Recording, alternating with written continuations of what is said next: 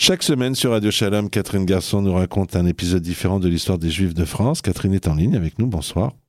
Bonsoir. Alors, on va parler de Van Cleef et Harpel. On va faire rêver tout le monde. Déjà, moi, je savais même pas qu'ils étaient français. Et, euh, et voilà, donc, euh, donc juifs français. Et ça nous donne l'occasion d'évoquer euh, l'histoire d'un des plus grands bijoutiers français, Van Cleef et Harpel. Alors, on va faire commencer par un petit peu de généalogie. Dans les années 1860, deux juifs viennent s'installer à Paris. Le premier, dénommé Van Cleef, est d'origine belge, il est veuf et il arrive dans la capitale pour épouser en 1865 Mélanie Mayer, une autre juive, mais une juive française. Il exerce le métier de tailleur de pierres précieuses et de courtier en diamants. De leur union naît en 1872 un fils dénommé Alfred. Le second juif, lui, s'appelle Salomon Lyon Harpels. Il est originaire d'Amsterdam. Alors, quand il arrive, il est d'abord marchand de toiles et draps, puis de colifichets, puis voyageur de commerce. Quoi qu'il en soit, avec sa femme Thérèse Mayer, qui est la demi-sœur de la Mélanie Mayer, qui est euh, l'épouse de Van Cleef, il a une fille appelée Esther. Alors on l'appellera des fois Esther et des fois Estelle pour franciser le nom. En 1895, les deux cousins, donc Alfred et Esther, se marient. L'année suivante naît une fille, Rachel, dit Renée. Toujours en 1896, Alfred Van Cleef crée une société avec son beau-père, la SARL A Van Cleef et S Harpels, société qui a pour objet la création et l'exploitation d'un fonds de commerce de joaillerie et bijouterie dont le siège est rue Drouot.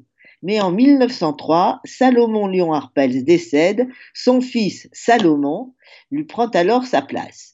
Le 16 juin 1906, Alfred Van Cleef et Salomon Harpels fils s'installent au 22 Place Vendôme, adresse que Van Cleef et Harpels occupent jusqu'à ce jour jusqu'à nos jours. Deux ans plus tard, Alfred et Salomon sont rejoints par un autre frère de Esther Van Cleef, Jules. Finalement, en 1912, Louis Harpès, le plus jeune de la fratrie, rentre dans la société. Et la saga Van Cleef Harpel peut commencer. Voilà. Le choix de la place Vendôme s'avère très judicieux.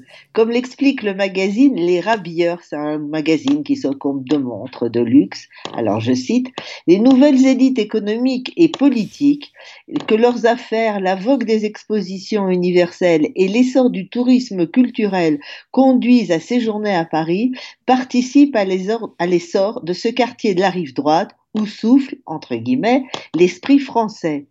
Les fournisseurs de cette riche clientèle cosmopolite s'y établissent, fabriquant ainsi le mythe de cette place, devenu aujourd'hui le symbole d'un esprit français.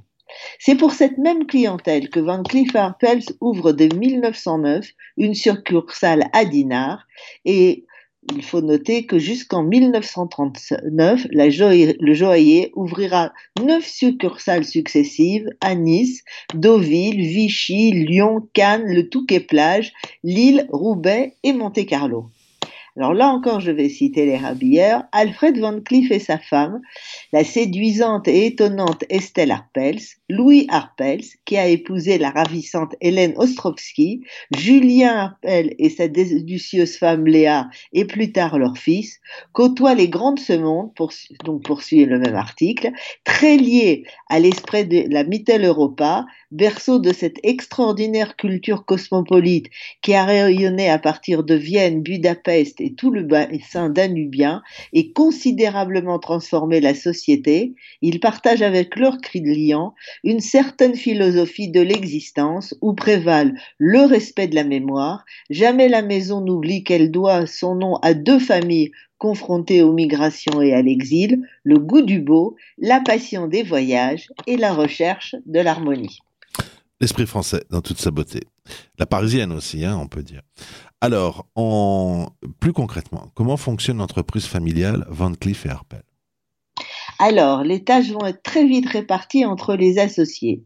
Julien Arpels pour le choix des pierres, qui est bon pour le choix des pierres et qui est un grand amateur de voyage, va tisser les liens avec l'étranger. Charles s'occupe de la partie commerciale, secondé par Louis, le plus jeune des frères. Quant à Alfred, seul Van Cleef, de par sa formation de diamantaire et son expérience de la vente, il s'occupe de la création et de la gestion de la société, aidé par son épouse Esther, qui elle fait la comptabilité. Alors, le début de la Première Guerre met un frein à l'expansion de Van Cleef Arpels, car tous, sauf Alfred qui a été réformé, sont appelés sous les drapeaux. Même Esther est recrutée en tant qu'infirmière et s'occupe entre autres d'un lieutenant blessé, Émile Puissant.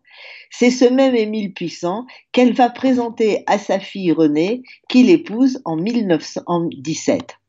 Alfred Van Cleef alors l'embauche. Devenu directeur administratif, Émile Puissant va jouer un rôle déterminant dans la promotion des ventes grâce à la publicité et au lancement de soldes saisonniers, ce qui était inconnu dans le monde de la joaillerie, où il y a des soldes de, bijoux Van Cleef à l'époque. Nous arrivons maintenant aux années 20. Après la mort tragique de son mari, donc Émile Puissant, décédé en 26 dans un accident de voiture, René Rachel rejoint la maison en tant que directrice artistique. Au cours des 13 années qui suivront, le partenariat avec René Sim-Lacaze produit de nombreux bijoux exceptionnels et propulse Van Cleef et Arpels au premier rang de la haute joaillerie française. En 33, par exemple, la, société dépose un brevet, la société pardon, dépose un brevet pour ce qu'on appelle le certi mystérieux. C'est une technique qui consiste à assembler des petites pierres proches les unes des autres sans aucun signe visible de métal et cela crée l'illusion que les pierres précieuses tiennent euh, sur le bijou toutes seules. En 1938, Alfred Van Cleef meurt. Alors auparavant, il a donné ses actions et une importante, somme en argent liquide à sa fille Renée Rachel, qui devient majoritaire dans la société qu'elle va diriger. Toutes les grandes créations qu'on connaît, comme la Minaudière, le Passe-Partout, ont été réalisées sous la direction artistique de Renée Rachel Puissant Van Cleef et pendant son mandat de directrice générale de la maison. À la fin des années 30, la maison expose à la New York World Fair et en 39, voyant la situation se dégrader en Europe, Claude Arpels, un des fils, un des neveux de Esther, de, de René, pardon, reste aux États-Unis et ouvre un bureau au Rockefeller Center à New York. Il est bientôt rejoint par son père Julien. Certains modèles seront désormais créés uniquement pour la clientèle américaine. De l'autre côté de l'Atlantique, les nazis occupent la France. Charles, Louis et sa femme Hélène réussissent à embarquer le 21 août 1940 sur l'un des derniers bateaux en partance pour les États-Unis. René Rachel Puissant reste seul à la tête de la maison mère. Avec l'arrivée de Pétain au pouvoir, celle-ci est soumise aux lois promulguées par le gouvernement de Vichy. Sur les conseils de Roger Lévy, qui est le conseiller juridique de son père et qui sera d'ailleurs chassé par l'administrateur nommé par les Allemands, René Rachel organise une fausse arianisation grâce à son assureur, le comte de Lesleuk. Elle a ainsi le mérite d'avoir sauvé l'entreprise qui, sans ce stratagème, aurait sûrement été liquidée par ce, par ce même administrateur. Finalement, René Rachel Puissant Van Cleef réussit à fuir en zone libre, à Vichy précisément, où elle s'occupe un moment de l'une des succursales de son entreprise. Mais épuisée moralement par toutes les vexations, toutes les déambulations, etc., elle se suicide en décembre 42, un mois après l'occupation de la zone libre par les Allemands. Fin des Van Cleef.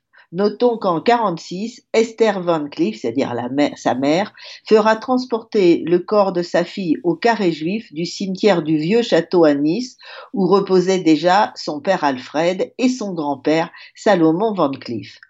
En 1944, à la Libération, la société revient dans la famille Arpels.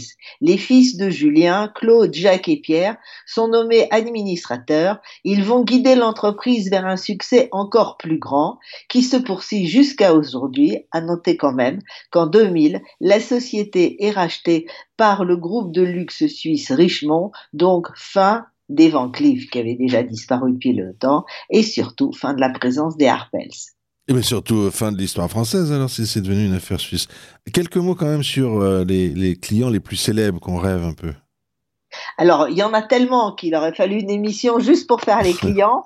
Alors, parce que la liste, elle est impressionnante. On va citer, entre autres, l'actrice Marlène Dietrich, qui achète un, un, bracelet serti de rubis en 35 le prince régnier de Monaco qui commande en 55 une parure qu'il offre à sa future femme Grace Kelly en cadeau de mariage, l'impératrice Farah d'Iran dont Van Cleef Arpels crée la couronne et un collier d'émeraude pour son couronnement en 1967, la cantatrice Maria Callas qui était une, une cliente régulière ou bien encore l'actrice Elizabeth Taylor.